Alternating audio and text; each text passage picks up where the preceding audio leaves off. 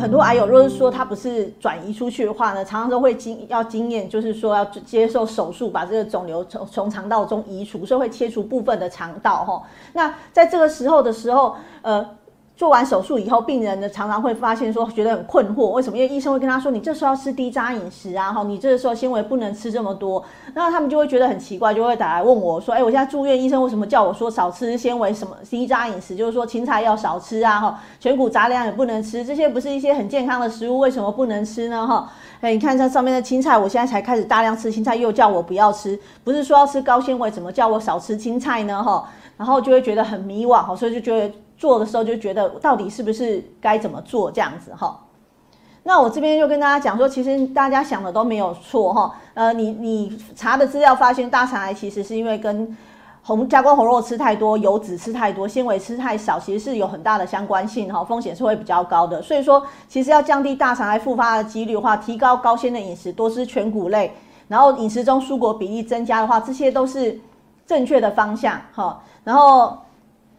像这种烧烤的食物的话，其实就像是它就是所谓的加工红肉。有些人会问我加工红肉是什么？其实像肉松也是哦，肉松也是加工红肉啊。它在那高温的情况烧焦的情况下，它其实有这种焦的油烟的时候，它的其实它离癌的几率是会增高的哈。那其实为什么大肠癌术后后我们的纤维要量要降降低，然后吃低渣的饮食？其实低渣饮食不只是纤维降低哈，一些容易让肠道中产生一些残渣或是胀气呀的的。的增加它蠕动的这些物品的话，的的食物的话，都可能都都是属于低渣饮食不能吃的食物哈。那为什么这样子的话是不能吃这类高纤维的食物呢？因为我们手术会切除部分的肠道嘛，我们这个肠道这样子过来的话，你可能切到这一段或者那一段，你切掉其中一段的这个肠道的时候，它之后医生会把它缝合嘛。那这时候它是不是会有伤口？那伤口的话，它就是怕会出血嘛，然后它要愈合，那我们要让它蠕动的不要这么。